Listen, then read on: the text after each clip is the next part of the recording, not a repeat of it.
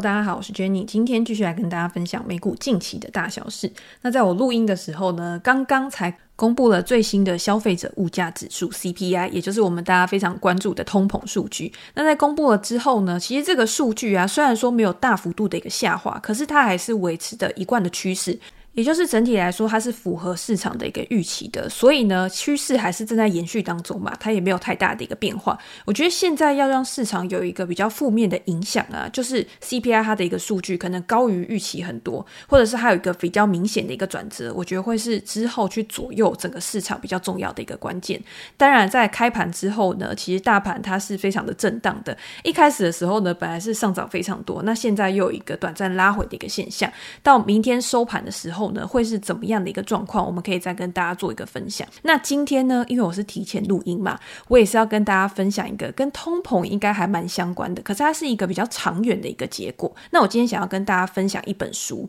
这本书的书名呢叫做《世界不再是平的》。我觉得如果是年纪比较成熟的，也就是如果你是大概零四、零五年啊，你就已经在市场上面，然后你就已经很关注整个市场上面的财经类相关书籍的话，你一定知道一本书叫做《世界是平的》。这是非常经典的一本书嘛，世界视频的这句口号呢，到现在大家还是朗朗上口，有的时候还是会拿出来用。在这本书里面呢，作者弗里曼他那个时候就是在讨论说，全球化对整个世界带来的一个影响。我们的世界呢，本来是圆的，然后已经变成一种扁平化了。在快速变化的过程当中，虽然加剧了竞争，但是不管是对国家或者是对企业，甚至是在个人，这种全球化的一个转变当中，我们可以获得到的好处也不少。甚至是在那个时候，因为网络也是在那个时候非常快速的崛起，新兴科技的一个进步，我们从现在回头看，都觉得哇，这段时间感觉是非常不可思议的。你可能会想到说，网络那个时候还是拨接，然后会有那种叽叽呱呱的声音，到现在呢，其实你每天一打开电脑就是已经上网了，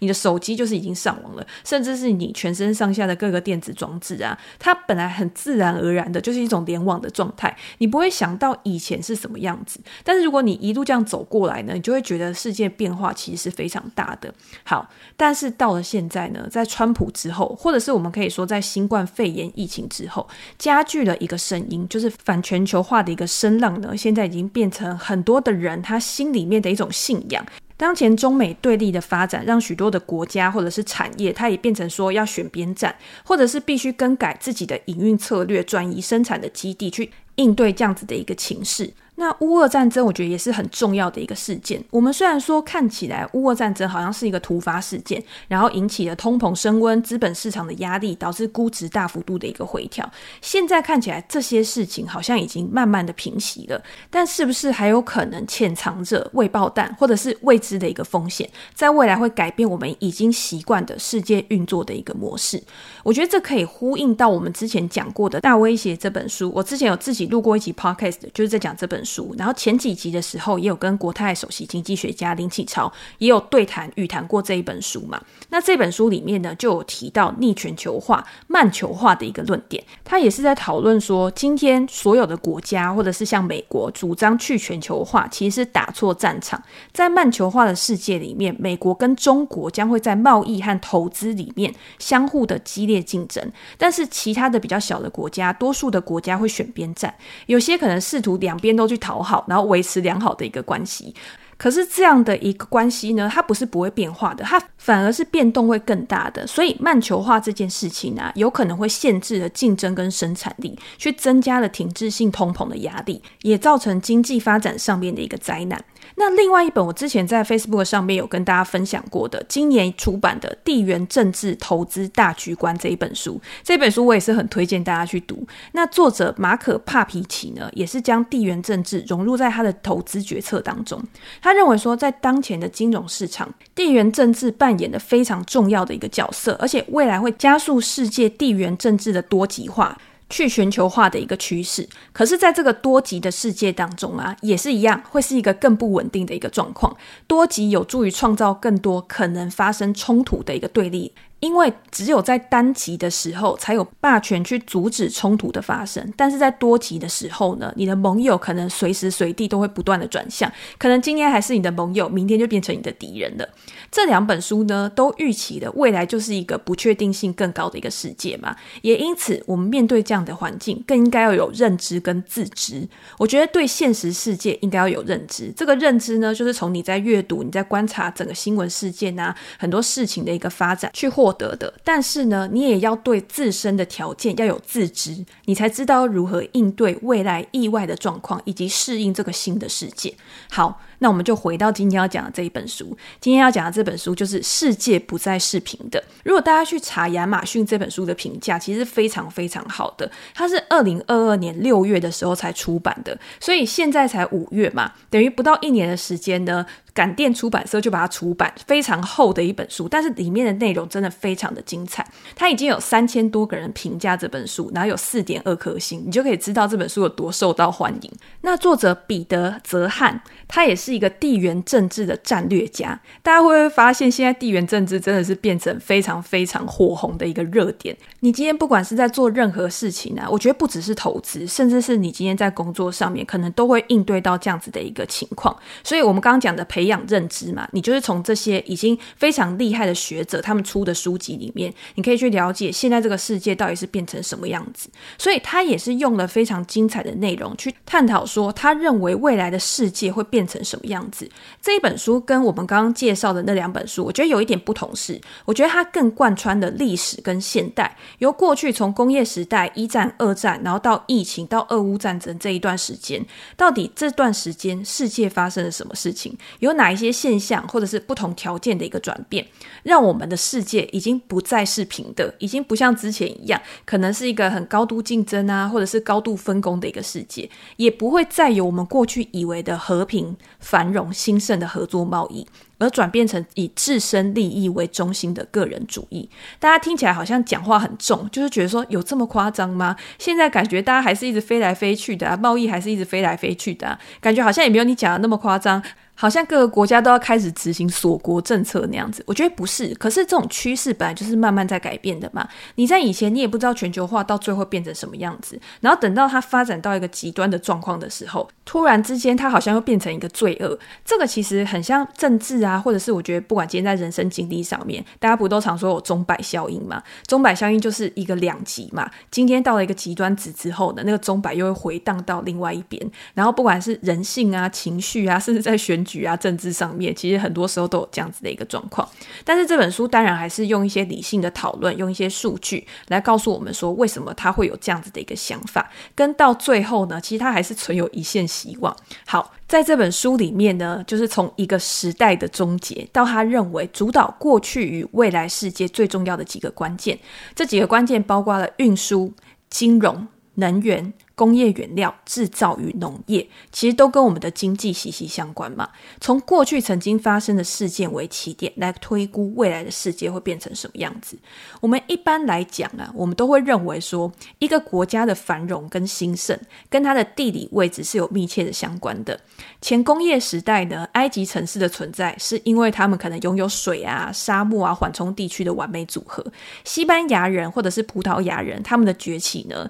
作者认为他们并非只是因为他们很早就掌握了航海的技术。还要加上他们所在的半岛地点，避免了他们加入这个欧陆的混战，所以他们才可以有这样好的一个发展。不过，当工业技术开始发展的时候，这个故事呢，它的一个发展情况可能就不一样了。工业技术的演进呢，除了你技术的发展、技术的进步之外，创新当然扮演了很重要的一个角色，但是还有另外一个非常重要的关键要素，就是资本。这些资本呢，可以创造更大的一个优势。所以今天可以创造资本的国家，就掌握了更大的一个优势。今天不是说你拥有一个很好的地理区，你就可以获得胜利，你就可以独霸全球。但是如果你今天没有资本的话，你有可能也只是一时的居前而已。之后就会被这些资本砸出来的成长给超车，所以呢，你就没有办法去享有你原本的一个优势了。全球化带领这个世界走向分工贸易，也带来更快更多的一个进步。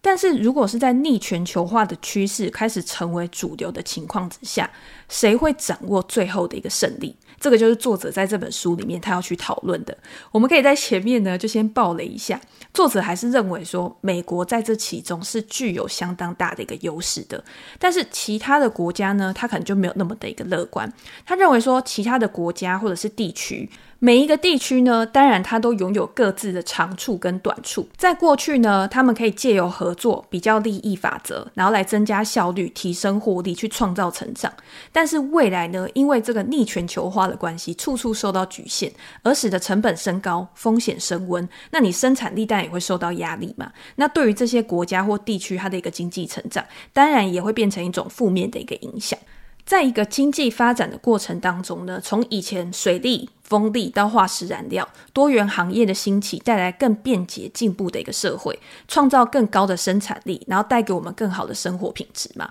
这个是我们已经习惯的世界。你从出生的时候就已经是这个样子了。可能我们的父辈啊、爸爸妈妈，他们可能都还有经历过一段比较辛苦的时间点。但是到了我们这一代，甚至是我们之后的一些世代，他们其实已经不知道到底什么叫做吃苦。我说的这一段话呢，完全没有贬低的意思，不是说啊，现在的小朋友就是草莓族，而是因为我们现在的生活环境就是这样子啊。现在就是一个非常和平，然后非常繁荣的一个社会嘛。那你既然可以这样子，为什么还要让他们去吃苦呢？当然，人生是会有挫折，但是你说要像以前那种，不管是战乱带来的、饥荒带来的那种痛苦，其实真的是没有的。所以这个是我们已经习惯的一个世界，所以我们也希望它可以一直延续下去嘛。可是有一个比较有趣的论点，就是作者在这本书里面讲，他说我们现在享受到这种常态的生活模式啊，其实是因为美国的关系。美国在这一段时间呢，它扮演了非常重要的一个角色，从可能一战、二战，然后到现在。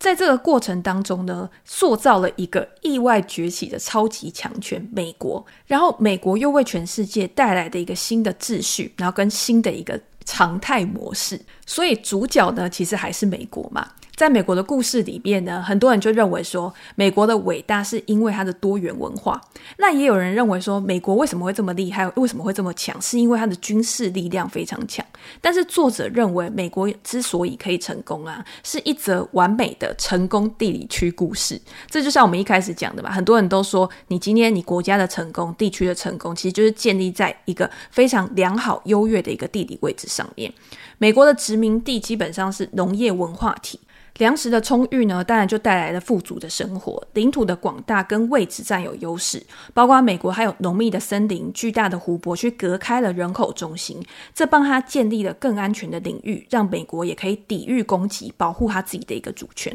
除此之外呢，美国也拥有许多的港口跟城市，人口居住在沿海岸，让美国人更能与世界进行贸易跟获得扩张的一个机会。在运输逐渐发展健全的一个趋势下面，成为美国经济成长的巨大助力，也构成强力海权的一个基础。在工业化之后呢，美国一样富有优势。一开始，美国拥有相当低的土地成本，因为它非常地非常大嘛。然后呢，它的劳动力成本也因为开放的移民制度而处于一个比较低的一个水位。先是透过农业出口，但是呢，从第二次世界大战后，美国开始了快速的崛起。二战后最大的特征是大规模的都市化，新技术加速生产，也改善了人与地理区之间的关系。加上每个国家的进步速度、人口结构的变化阶段都不一样。供给跟需求的不平衡，导致需要更多的生产与消费的一个分工。所以，美国对于所有的市场，它都是采取非常开放的一个态度。同时间，它也维护世界的集体文明，让全球市场在这一段时间可以欣欣向荣。我们刚刚讲了那么多，美国它拥有的先天上的一个条件，就可以知道为什么美国现在可以成为一个超级强权。可能就是因为它在先天上就有优势嘛，然后在后天上的一个努力呢，可能也造就了它现在的这个地位。在二战以来呢，世界就是仰赖着美国对全球的秩序的承诺在运作的。听起来好像很不可思议，但是它就是现实存在的一个状态。为什么会有这样子的一个发展呢？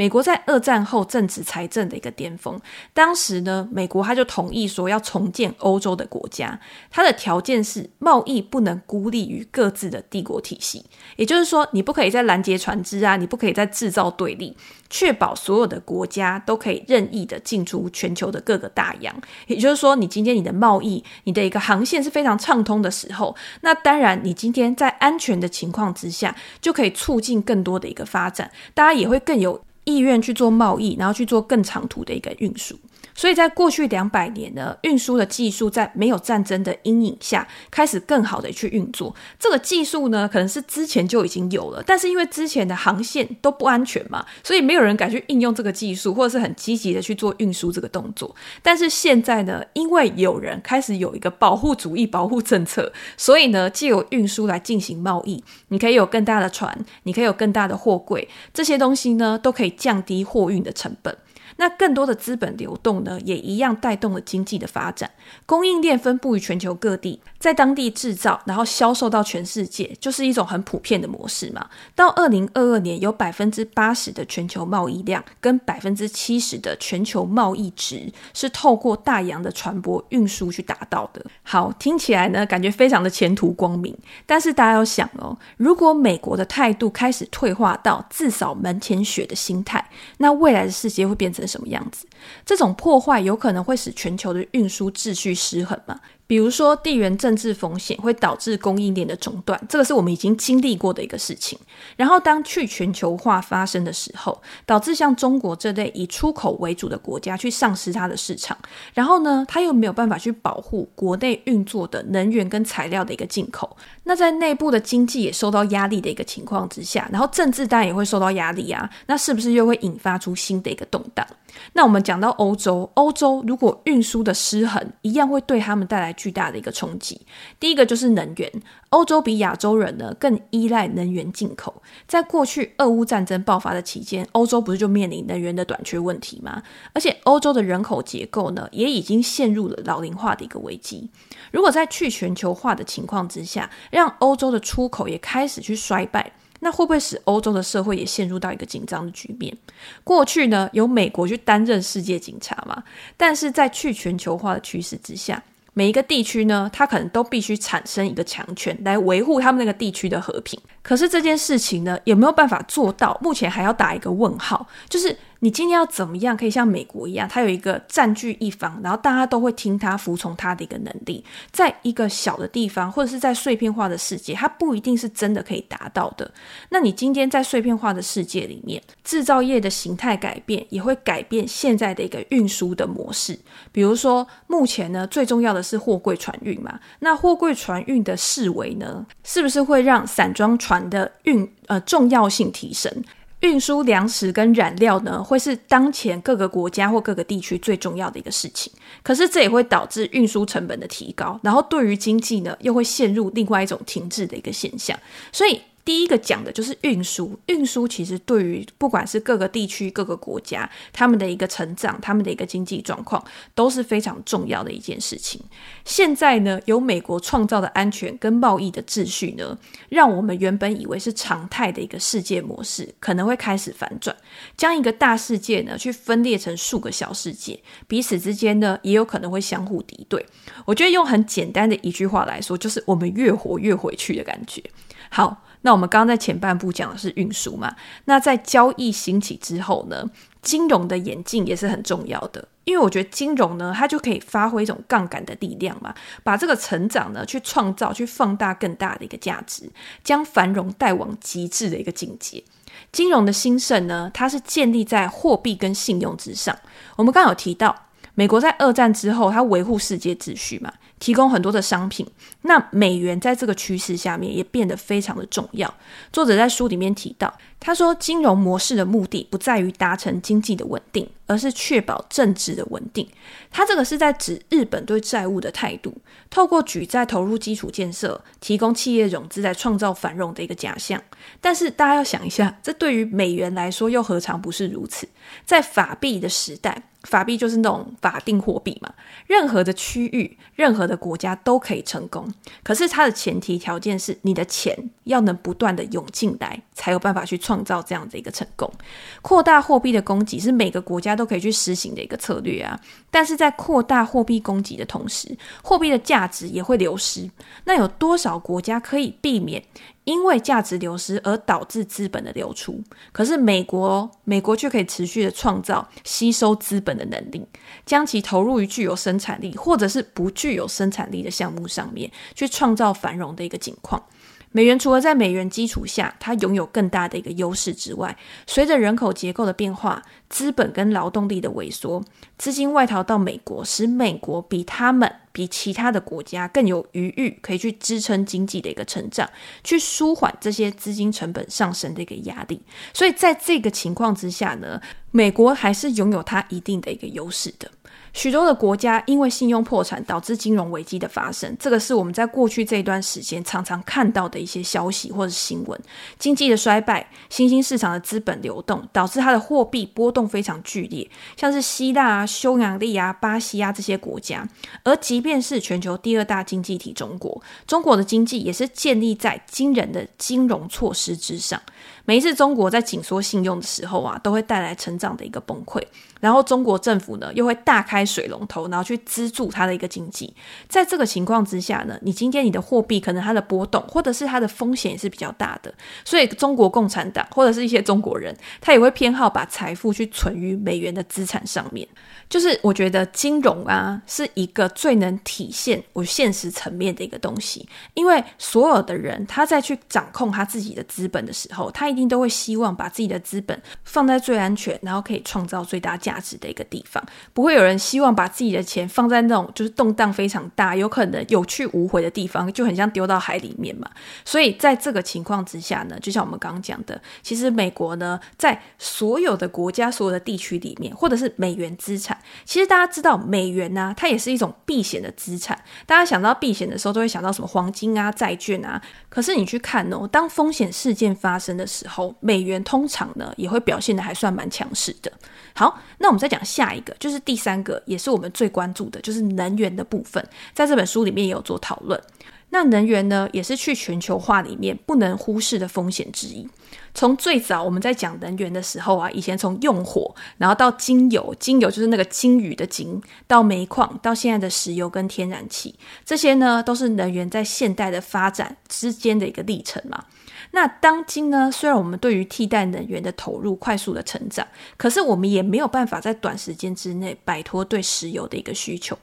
在美国管理下的石油秩序，以经济交换安全，透过运输来提供能源，去推动各个国家区域之间的一个经济成长，也创造了更多的能源需求。因为当你一个国家有经济发展的时候，然后你的人口开始呃生产力提升的时候，你对于能源的需求一定也会更多。二零二二年所有的国际原油贸易，大部分来自三个区域：波斯湾、俄罗斯跟北美。那今天呢，虽然说中东有资源，但是它没有好的一个技术，需要仰赖外国技术的资源。那俄罗斯呢，则是在石油的蕴藏区的一个限制下，跟地缘政治因素的影响之下，去影响了，去局限了它的一个能源出口。那第三个就是北美嘛，除了传统石油的供给呢，他们扮演了举足轻重的地位之外。美国的页岩油发展也相当的兴盛，随着技术的提升，去降低它的一个成本，让美国成为最大的石油生产国。在未来，如果是在去全球化的一个趋势之下，能源供需的失衡，还是有可能会带来伤害。其实我们在之前呢，为什么会有这种呃通膨高升啊？就是因为能源的价格开始不断的上涨嘛。那可能是俄乌战争的关系呀、或者是去加剧了这样子的一个情况。那未来呢，这件事情还是有可能是一个潜在的一个风险。如果呢，今天任何的单一运输中断，或是因为战争冲突，或者是缺乏维护好了，导致油田受损，让原油的价格开始暴涨暴跌，那一旦价格不稳定的时候，也一定会再次的造成市场上面的恐慌跟不安，对经济呢也会造成更大的一个威胁。这个也是很多人他在这段时间里面呢，他还是会觉得说啊，之后的油价、之后的能源价格，或者是其他的一个原物料的价格，有可能再次飙涨的原因，就是因为任何的意外都有可能导致供给的中断。那今天供给的中断呢，就有可能导致价格的一个飙升。所以这个也是潜在的风险之一，是我们必须要去注意的。美国呢是少数几个不但不会面临长期的能源危机，而且它是可以尝试替代能源的国家之一。它是有这个本钱去做这件事情的。在这本书里面呢，美国可能是因为它的地理位置嘛，我们刚刚有讲它的农业供应稳定，有更适合居住的土地跟气候，然后也有更多的水源、更好的水路基础建设，所以它的运输呢其实也是很发达的。再加上我们刚刚讲的页岩油的革命，让美国变成最大的石油生产国。太阳能跟风能的条件呢，美国也是优于其他的地区的，所以让它的能源供应可以很稳定。在地理上呢，美国跟加拿大跟墨西哥，它也可以整合成一个贸易区，去扩大经济的规模，让它在我们认为未来这种不确定性的世界当中，它至少可以保留的更多的可确认性。所以这个也是这本书里面在探讨的。我们今天呢，只是先讲的前三个要素，那后面呢，其实还有几个要素，我觉得也是很重要的。但是因为篇幅的关系，所以如果再讲下去呢，真的会漏漏等，我们就等到下一次的时候再跟大家分享。但是我还是非常建议大家可以去买这本书来看，《世界不再是平的》。我觉得在看的过程当中，因为它是一本非常厚的书嘛，而且呢，它讲的东西其实是非常全面的，从美国或者是亚洲、欧洲每一个地区呢，它面临到的问题，然后跟它潜在的一些。威胁都可以让我们呢，在做投资决策的时候呢，有更宏观的一个视野。我觉得这个是非常重要的一件事情。好，那我们今天呢，就先分享到这边。如果大家有任何想要聊的主题或者想要问的问题的话，也欢迎留言给我评价。我们在之后 Podcast 可以再拿出来做讨论。那今天就先这样喽，拜拜。